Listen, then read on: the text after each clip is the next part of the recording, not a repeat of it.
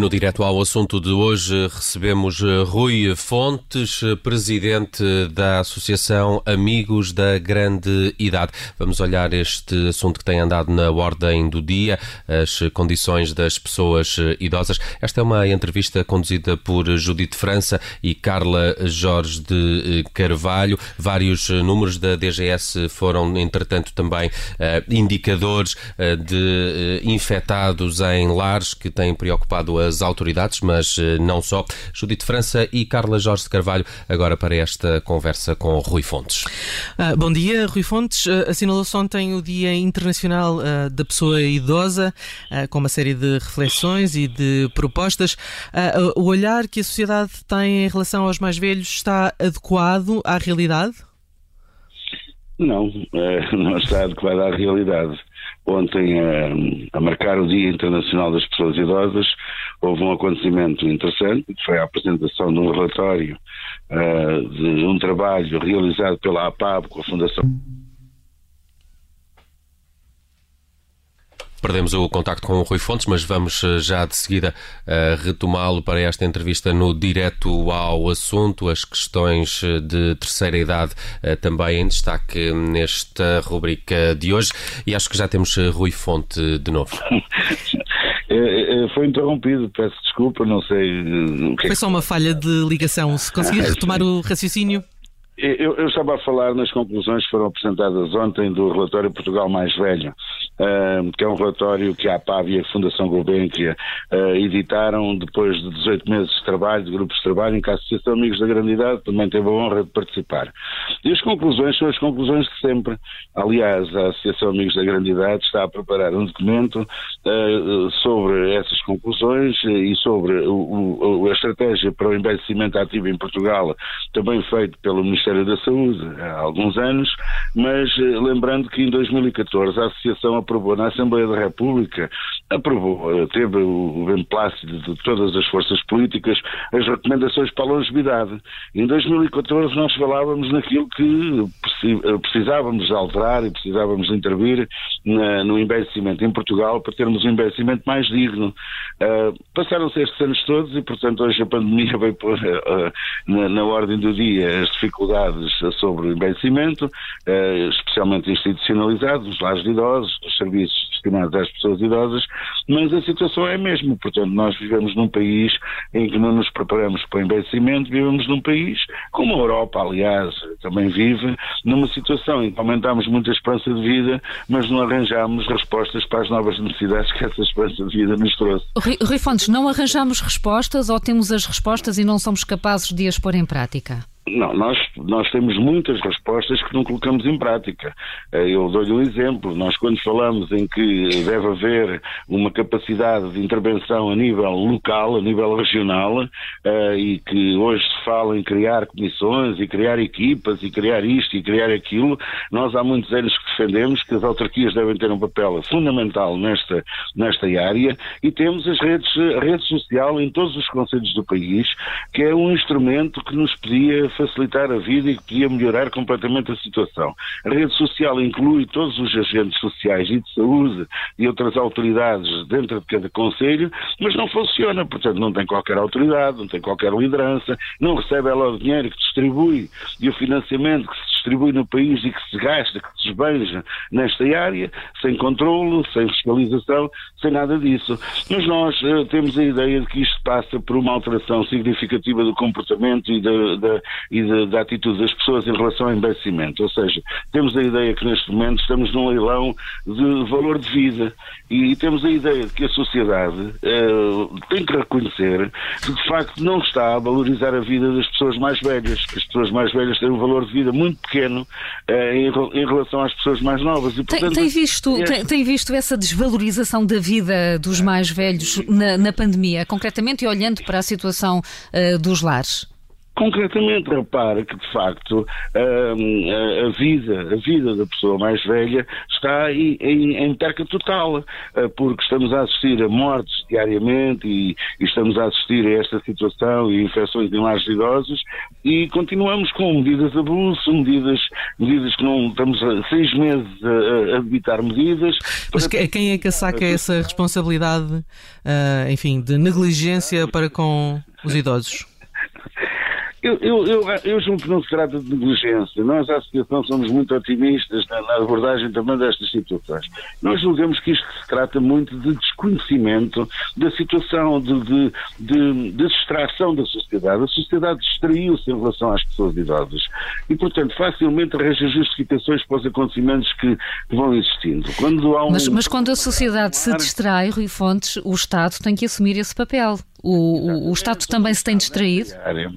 Nesta área o Estado nunca assumiu o seu papel. Aliás, o Estado não tem ofertas para as pessoas idosas, a não ser na área da saúde. O Estado uh, delegou uh, em grandes corporações, como as Misericórdias, as IPSS, delegou essa responsabilidade. E depois não a soube fiscalizar e não a sabe fiscalizar, não a sabe coordenar, não a sabe orientar.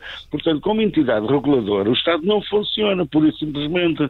Aliás, o que todos nós nos queixamos, que trabalhamos no terreno, é de facto dessa falta de, de, de, coordenação, dessa falta de fiscalização, que deu com que nós tenhamos um país com 3 mil e poucos lares legais e provavelmente 3 mil e poucos lares ilegais. E, portanto, continuamos nesta, nesta situação. Hoje essa preocupação é grande, porque ainda há pouco vocês próprios estão a falar das dificuldades financeiras das famílias e de toda a gente. Repare que os filhos colocam os pais em lares ilegais por falta de capacidade financeira, muitas muitas das vezes, e na maior parte dos casos, e neste momento esses próprios filhos estão com dificuldades provavelmente em assegurar essas mensalidades desses lares, o que vai, o que vai criar situações muito complicadas, muito dramáticas e que nós costumamos dizer que não gostávamos de fazer as contas no fim, mas isto daqui a alguns meses vai ser completamente um, chocante o que vamos assistir de relatos que se estão a passar neste momento no terreno. Portanto, o Estado continua nesta, nesta questão de, por exemplo, ir vacinar as pessoas idosas aos lares ilegais. Portanto, reconhecendo que eles existem, mas não fazendo nada, não é para os fechar, é pelo menos para melhorar a capacidade de intervenção intervenção desses lares e arranjar um processo, uma alternativa, uma solução para que esses lares não continuem a ter procedimentos completamente incapazes de cuidarem das pessoas com dignidade. Rui Fontes, não, não, neste momento a DGS não tem sequer números exatos sobre uh, o número de infectados em, em lares de terceira idade. Um, isto é um problema para, uh, para se resolver uma situação quando não se conhece, digamos, não se conhece o problema na totalidade. Sim, nós, nós falamos muito na sonegação de informação, de informação credível e de informação essencial para trabalhar com, com algum rigor. Eu, por exemplo, nós preocupamos com o facto de, no, no, no centro interior do país, temos, e no norte especialmente, temos ouvido relatos, e são-nos comunicados relatos, de pessoas que não conseguem visitar os seus residentes há muitos meses. Olha, sabemos que isto estão em zonas em que uh, os circuitos de infecção não estão tão, uh, tão, tão uh, estão desenvolvidos como, por exemplo, na zona de Lisboa, onde as visitas foram abertas e onde toda a gente está, na maior parte dos casos, a visitar os seus residentes. Mas porquê que isso acontece? Porque, não, não, há, não, há, não há controle, não há coordenação nacional. Ou seja, o, o, o, problema que nós temos aqui é, eh, desde o início, de uma falta de enquadramento das medidas e de uma falta de controle. Podem fazer as comissões que quiserem, mas repare, eh, estão a fazer agora as equipas de intervenção. Nós não sabemos como é que as equipas de intervenção vão funcionar. Primeiro eram constituídas por médicos, psicólogos, enfermeiros, auxiliares, etc.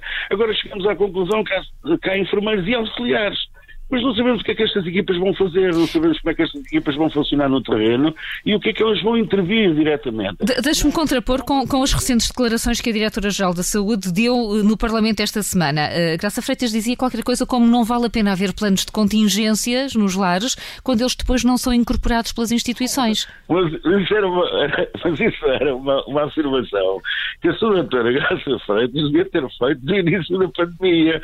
Ou seja, no início da pandemia ela diz exatamente exatamente o contrário. Atira para cima da responsabilidade dos lares a situação e, a resolução do problema com planos de contingência. Mas planos de contingência para quê? Se os lares tinham um modelo de intervenção completamente uh, destituído de cuidados de saúde, os lares não têm material, não têm equipamento, etc. Mas, na altura, na altura, essa medida descansou as autoridades durante um tempo. As autoridades, os jornalistas, a população em geral. Pronto, planos de contingência, temos um problema resolvido. Não. Chegou-se à conclusão que não há capacidade para pôr em prática os planos de contingência. E agora, a eh. Diretora-Geral de Saúde vem dizer dizer ao fim de seis meses uma coisa dessas? Quer dizer, nós achamos isto completamente, não queria utilizar a palavra, mas tenho que dizer, disparatado. Ou seja, esta medida, por exemplo, das equipas locais, é uma medida que dá para as pessoas ficarem tranquilas agora durante um mês. Pronto, durante um mês, é pá, as equipas locais está resolvido. Não, não está. Vai chegar à conclusão que as equipas locais são constituídas por enfermeiros recém-licenciados, enfermeiros reformados, enfermeiros já fora da atividade, que não têm qualquer capacidade de intervenção no lar de idosos e que nunca trabalharam no lar de idosos e quando lá chegarem até vão ser maltratados pelas pessoas que lá trabalham, porque vão vê-los como pessoas invasas às horas no espaço e que vêm para aqui uh, uh, sem capacidade nenhuma. E depois vão, vão, vão confrontar-se com situações em que de facto não têm capacidade para intervir, não sabem intervir. E portanto isto está a criar uma situação completamente ridícula uh, na, dentro dos bares. Mas é mais uma medida, portanto as medidas foram, como nós dizemos desde o princípio, abuso não há. Foi anunciada uma comissão, uma comissão nacional para tratar dos lares. Não há comissão nenhuma. Nós não vimos comissão nenhuma. Não sabemos como é que esta comissão está a tratar dos lares. Há problemas que deviam ter resolvidos, que podem ainda ser resolvidos, porque parece que vamos continuar uh, com esta situação, a morrermos lentamente perante, perante a incapacidade uh, que, que, que é só de vontade política uh, das pessoas. Portanto, não há hoje uma comissão de peritos, uma comissão de, de, de, pessoas que entendam os lares no seu interior para intervirem decentemente e com medidas enquadradas e ajustadas. Portanto, é isto que nós defendemos desde o primeiro dia. Rui Fontes, entende-se que, que, muitos centros de dia ainda uh, não, não tenham aberto? Nesta altura? É como digo, é como digo, isso entendia-se em zonas. Nós hoje sabemos que a Direção-Geral de Saúde tem acesso a informação que nos diz em cada rua, de cada, cada rua portuguesa, em cada esquina, qual é o grau de infecção e qual é a capacidade de, de fazer curvas de, de, de transmissão. Sabemos isto, eles têm estes dados.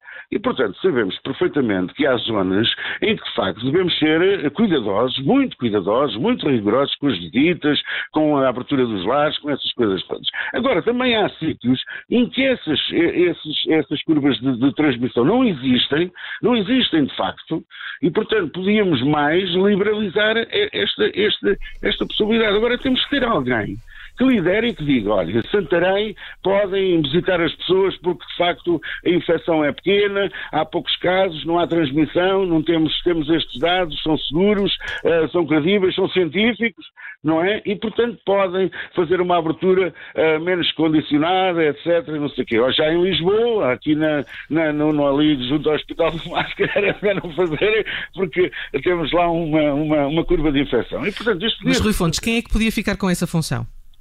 Uma, uma, entidade reguladora, eh, nós dissemos que devíamos ter constituído uma Comissão Nacional de Peritos para fazerem isto, para trabalharem junto com a Direção-Geral de Saúde. A Direção-Geral de Saúde e o Ministério da Saúde e o Governo têm que entender que não estão preparados para tudo. Se se envolverem numa guerra, vão chamar os militares que fazem, que, que, estão habituados à guerra, que são técnicos, são peritos na guerra e na paz e, e nesses movimentos. Ora, eu não conheço ninguém, nem a associação conhece ninguém, que esteja envolvido na Direção-Geral de Saúde que conheça o interior de um lar na realidade. E sabemos perfeitamente que a entidade reguladora, a Segurança Social, há anos que é acusada, há anos, há anos, há anos que é acusada de ter uma ação completamente desenquadrada com a realidade no terreno dos lares. Portanto, devia ter sido constituída, deve ser constituída, devem ser chamadas as pessoas que percebem de facto o que é que se está a passar nos lares e que vivem neste drama diariamente. E, portanto, isto não, não existe. Existem os peritos das escolas, da academia, etc. São muito importantes mas precisam de saber que o enfermeiro por si só, dentro de um lar, não representa absolutamente nada, porque se tiver uma paragem cardíaca, por exemplo, não tem um ambu, porque a legislação não exigia ter ambu. Não tem, não tem mecanismos. Temos que saber que o médico no lar não pode prescrever uh, uh, análises se não for do Serviço Nacional de Saúde, se não pertencer ao Serviço Nacional de Saúde. E, portanto, a pessoa do lar tem que se deslocar obrigatoriamente a um centro de saúde para ter uma prescrição de análise ou de um exame qualquer complementar. Portanto, temos que conhecer essas coisas. Temos que saber como é que se tratam das mortes dentro de um lar uma guia que é emitida à distância por, pelo médico que está ligado ao lar ou pelo centro de saúde local, sem ver a pessoa que morreu, sem saber porque é que morreu muitas vezes e acreditando na informação que lhe é dada nem sempre por técnicos de saúde. Portanto, temos que perceber que isto existe e devíamos ter percebido isto há seis meses atrás, ou há quatro pelo menos, e termos tomado medidas e termos feito alguma coisa neste sentido. E nós dizemos, ainda vamos a tempo, porque nós temos, nisso não somos otimistas, nós temos uma percepção sobre os acontecimentos muito pessimista. Nós julgamos que uh, o número de, de letalidade vai aumentar muito, muito, mesmo muito. Uh, pelas pessoas que estão infectadas e julgamos que as infecções vão continuar a dar-se vão continuar E portanto olha, olha, com, olha com particular preocupação para este outono e inverno Olha, olha, sabe, e digo-lhe uma coisa, eh, nós baseamos-nos muito, eu não sou dessa área e, e, e, assumo isso, eu não sou claramente da área científica, nem da área académica, mas tenho sido apoiado e, e trabalho com professores doutores, cientistas, pessoas que se dedicaram a isto e que se dedicaram à academia. E o que a evidência científica nos diz é que não há milagres. E, portanto, se nós compararmos a nossa situação, por exemplo, à Suécia, e temos a mesma população, cerca de 10 milhões de habitantes, reparamos que na Suécia, com menos medidas de confinamento e com outro processo, não digo que é melhor, até provavelmente é muito pior, porque pôs mais em risco as pessoas, mas com menos medidas de confinamento, chegou aos 6 mil mortos pronto, aos 6 mil falecimentos. E, portanto, eu, eu, eh, às vezes penso assim, bom, que é que a gente somos diferentes? Portanto, a evidência é feita por estatística também, é feita por estudo.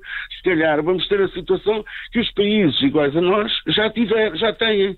Portanto, nós vamos com 1.800 ou 1.900 e poucos falecimentos. E não estamos a fazer nada para evitarmos isto. Eh, o problema é esse, é que há 6 mil mortes na Suécia e a Suécia já não pode fazer nada mas nós ainda temos a oportunidade de podermos fazer alguma coisa.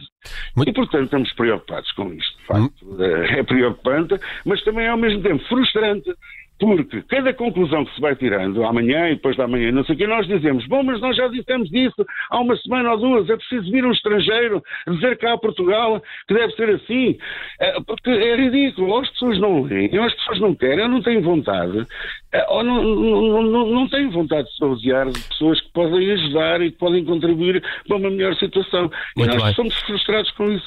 Rui Fontes, Presidente da Associação Amigos da Grande Idade, muito obrigado pelos seus esclarecimentos neste direto ao assunto e bom dia. Obrigado, bem, muito bom dia.